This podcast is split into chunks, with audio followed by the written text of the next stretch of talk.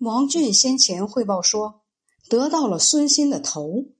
后来，杜预把活捉到的孙欣解缚到了京师，这成了洛阳城中的大笑话。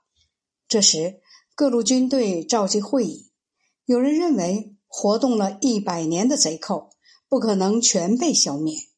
眼下临近暑期，雨季正要到来，传染病也将会发生，应该等到明年冬天。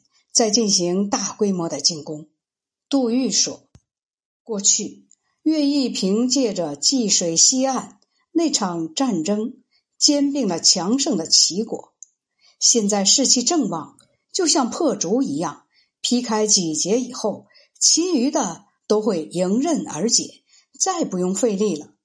于是向众位将帅指指画画，教授给他们作战的方略。”军队直指莫陵，沿途所经过的城邑，没有不束手归附的。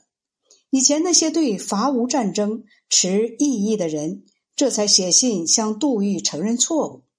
孙浩已经被平定了，进师打点军队，行装凯旋，回到了洛阳城。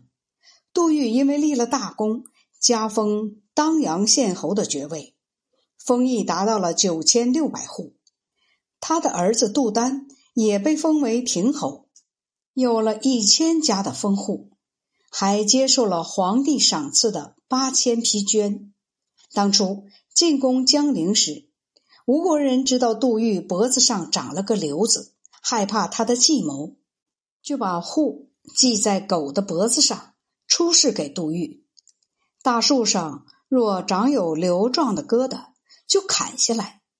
在被砍处题写“杜预的脖子”。等到攻陷江陵后，杜预把这些人全都逮捕杀掉了。杜预回到了镇守的荆州城后，向朝廷详细陈述了自己的家世历职，认为祖上的功劳并非武功，请求退职，没有得到朝廷的应允。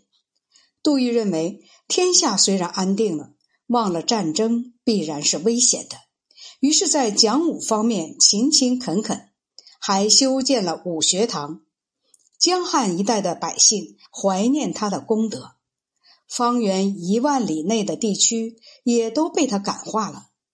攻破了山岳不足后，交错设置驻屯军队的营地，分别据守要害的地方，以此巩固安定的形势。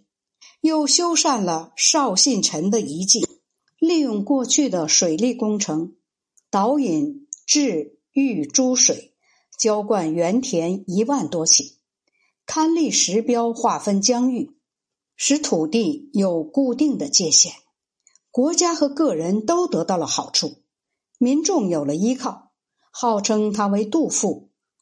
旧有的水道只有通过缅汉。到达江陵一千几百里，往北没有水路可通。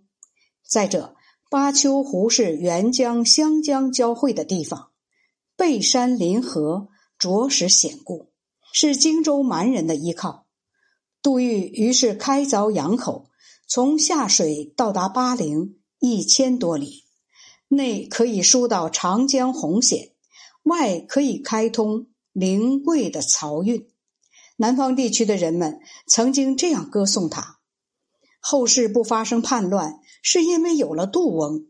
谁都知道他的智明和勇功。杜预对于公众的事情，知道了就没有不干的。一切兴造工程都必定进行全面的考虑，很少有失败的。有人讥笑他是一位律事琐碎的人。杜预说。禹季的功劳，目的在于救世。我这样做是学习他们。杜预希望后世能留个好名声，常说道：“高岸将变成深谷，深谷将会成为丘陵。”他为自己树立了两通碑刻，记载了他的勋绩。一个碑深埋在万山脚下，一个碑立在了县山的顶上。说：“怎么知道以后不能变成丘陵深谷呢？”杜预不会骑马，射箭连薄木片都穿不透，但是每次被任用担当大事时，都能站在将帅的行列，接人待物态度谦恭，而且很有礼貌，解答别人的问题从无任何保留，教诲部下将属从不知道什么是疲倦，做事敏捷干练，说话认真谨慎。既然已经建树了功勋。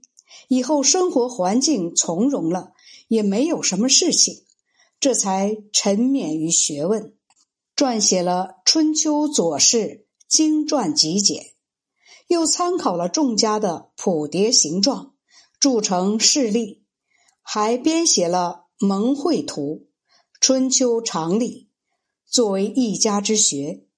到了晚年才成功，又撰写《女妓赞》。当时有人评论杜预的著述一纸质朴，没有引起世人的重视。只有秘书监智瑜赞赏杜预的著述说：“左丘明本想为《春秋》作传，但是《左传》却自成一体，流行于世。事例本来是为传写成的，而他的思想内容何止于《左传》。”所以也能够单独行事。当时王继懂得相马术，又很喜欢马，而何乔非常爱好聚敛钱财。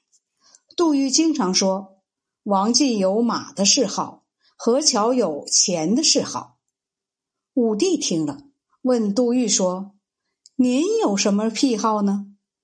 回答说：“我有《左传》的癖好。”